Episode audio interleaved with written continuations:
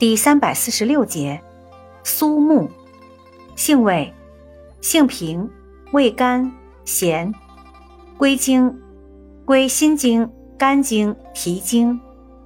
功效，行血去瘀，消肿止痛，属活血化瘀药下属分类的活血止痛药。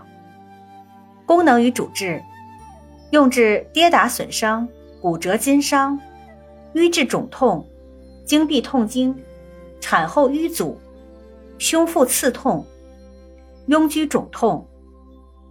药理研究表明，苏木可影响循环系统，影响血液粘度，具有一定的抗癌作用。此外，苏木尚有催眠及抗菌等作用。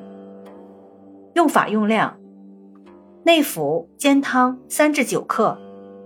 注意事项：其性走散动血，血虚无瘀者及孕妇慎用。